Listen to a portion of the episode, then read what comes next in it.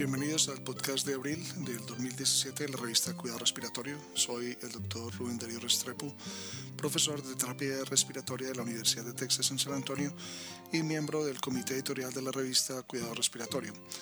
Este podcast llega a ustedes, como siempre, gracias a la colaboración del kinesiólogo licenciado Gustavo Holguín, jefe de kinesiología del Hospital Pediátrico Juan P. Garrahan en Buenos Aires, Argentina, terapeuta respiratorio certificado y fellow internacional de la Asociación Americana de Cuidado Respiratorio.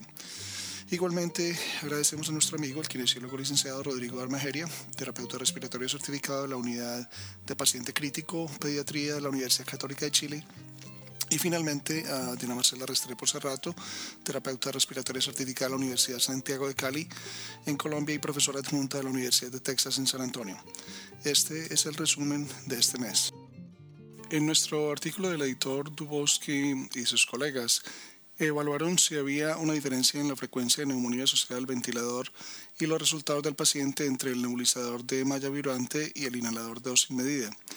No encontraron asociación entre el uso de un inhalador de dosis medida o nebulizador de malla y su eh, asociación al VAP, días de ventilación mecánica o la mortalidad intrahospitalaria. Como Gilmour señala, aunque el, inhalador de dosis medida tiene una aplicación de larga data para los pacientes que reciben ventilación mecánica, el nebulizador de malla puede ofrecer una alternativa viable y segura, sin las desventajas de los nebulizadores JET convencionales.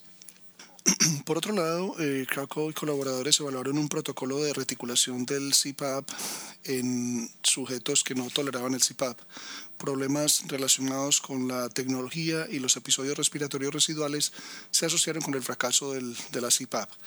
Las soluciones tecnológicas, como los cambios en las máscaras, los modos y las presiones, se abordaron durante la titulación, después de lo cual el 72% de los sujetos reiniciaron el uso de presión positiva en las vías respiratorias. Estas intervenciones tecnológicas se asociaron con mejoría de variables objetivas y subjetivas de sueño y reversión del fracaso del CPAP. Testelmans y Buis sugieren que en el futuro se necesitan más herramientas para seleccionar aquellos pacientes que necesitan ser cambiados a otro modo de presión positiva para guiar mejor el modo inicial con el fin de minimizar el número de titulaciones necesarias. Melanie y sus colegas evaluaron el tiempo requerido para corregir los errores de la técnica del uso de inhalador en usuarios experimentados con una técnica defectuosa y para determinar si este tiempo de reeducación para restaurar el dominio del inhalador difiere entre dispositivos. En los sujetos experimentados con un uso erróneo de los inhaladores, el tiempo medio de educación requerido para lograr y demostrar dominio con los inhaladores de polvo seco fue menor que con los inhaladores de dosis medida. Las variables asociadas con el aumento del tiempo para corregir los errores del inhalador fueron una edad avanzada, un nivel de educación más bajo y ninguna instrucción previa informada del uso del inhalador. Por otro lado, eh, Bose y colegas trataron de describir las características, las características de admisión, los conductores y el tiempo hasta el inicio de los episodios iniciales de inestabilidad cardiorrespiratoria en sujetos en una unidad de cuidados intermedios. El tiempo hasta el inicio del primer episodio de inestabilidad cardiorrespiratoria ocurrió más frecuentemente debido a la oximetría de pulso y se asoció con la estancia hospitalaria prolongada en la unidad de cuidados intermedios. Los hallazgos de este estudio sugieren la necesidad de que los clínicos monitoreen más de cerca a los pacientes transferidos de una unidad de cuidado intensivo y los parámetros como la saturación de oxígeno y la frecuencia respiratoria que más comúnmente preceden a los eventos de inestabilidad cardiorrespiratoria. La herramienta de evaluación de movimientos respiratorios es un método para cuantificar el movimiento respiratorio utilizando sensores de fibra.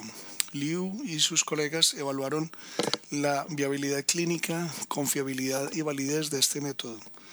Se observaron correlaciones significativas entre las amplitudes respiratorias medidas con la herramienta de evaluación del movimiento respiratorio y la cantidad de aire durante la ventilación medida con espirómetro. Los autores concluyeron que la herramienta de evaluación del movimiento respiratorio era factible para su uso en la práctica clínica. Por otro lado, los efectos fisiológicos sobre el flujo pico de la tos y los volúmenes de la caja torácica de sujetos sanos fueron evaluados por Sarmiento y colegas. El aumento significativo en el flujo pico de la tos y la capacidad inspiratoria se encontraron inmediatamente después del drenaje autógeno. Los autores concluyeron que en sujetos sanos el flujo pico de la tos y los volúmenes de la pared torácica se pueden aumentar inmediatamente después de la aplicación de la maniobra de drenaje autógeno. El objetivo del estudio de Santos y colegas fue determinar las presiones expiratorias finales y las frecuencias de oscilación generadas cuando se aplicó una gama de flujos a los dispositivos PEP de burbujas hechos por el terapeuta y tres dispositivos comerciales de PEP de burbujas. Todos los dispositivos investigados produjeron frecuencias de oscilación similares. Uno de los dispositivos hechos por el terapeuta mantuvo la presión más estable en toda la gama de caudales evaluados. Utilizando cuatro dispositivos de presión positiva oscilatoria, Van Fleet y sus colegas plantearon la hipótesis de que la presión máxima, la presión positiva expiratoria, la frecuencia oscilatoria y la amplitud de presión difieren según el dispositivo utilizado, el ajuste de la resistencia del dispositivo y el tiempo encontraron variaciones clínicamente relevantes en la presión máxima, la presión positiva expiratoria y la amplitud de presión entre los dispositivos y dentro de un dispositivo a medida que cambiaba el ajuste de la resistencia. La combinación de los ajustes del dispositivo, del tiempo y la resistencia afecta la salida del dispositivo para la presión, la amplitud y la frecuencia oscilatoria. Kogo y colaboradores evaluaron si la nutrición enteral era un factor de riesgo de complicaciones de las vías respiratorias en pacientes sometidos a ventilación no invasiva por insuficiencia respiratoria aguda.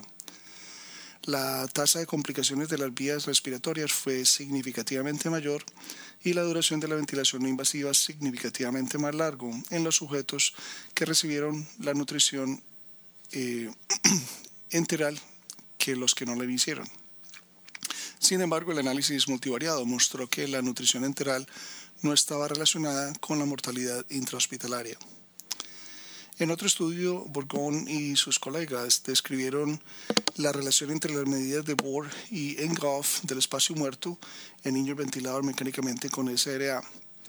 Las mediciones de espacio muerto utilizando los enfocos de Bohr y Enghoff no fueron diferentes cuando el PAFI fue mayor de 300, excepto en el caso de asmáticos. En pacientes con PAFI menor se debe informar el método para medir el espacio muerto, ya que los resultados no pueden compararse fácilmente si los métodos de medición no son los mismos. Smallwood y colegas evaluaron la exactitud y el acuerdo de dos dispositivos actualmente en el mercado usando un modelo in vitro de intercambio gaseoso pediátrico. Uno de los dispositivos demostró sesgo y límites de acuerdo que no eran clínicamente aceptables. Otro dispositivo demostró un sesgo aceptable y límites de acuerdo para el consumo de oxígeno y la producción de dióxido de carbono en el rango de 40 a 100 mililitros por minuto. La viabilidad de la ventilación de frecuencia media entre los niños con síndrome de dificultad respiratoria fue evaluada por BAT y colaboradores. Sobre la base de este pequeño estudio piloto, la ventilación de frecuencia media entre los recién nacidos prematuros con síndrome de dificultad respiratoria parece factible. Se necesitan ensayos más largos y de mayor duración para validar estos hallazgos. Han y colaboradores evaluaron el tratamiento de la hipertensión arterial pulmonar utilizando la terapia combinada inicial de Bosentan e Iloprost. La terapia combinada inicial en pacientes con hipertensión pulmonar sin tratamiento previo con la clase funcional 3 o 4 de la Organización Mundial de la Salud mejoró significativamente la distancia recorrida de 6 minutos, la, hemodinamia y la calidad de vida comparada con la monoterapia. Este mes publicamos un artículo especial de Morris y sus colegas sobre el compromiso respiratorio como nuevo paradigma para el cuidado de los pacientes hospitalizados vulnerables. Los esperamos el próximo mes. Para recibir el contenido tanto de esta edición de la revista como de las pasadas, visite nuestra página web www.rsjournal.com y allí podrá suscribirse para recibir los podcasts de las próximas ediciones.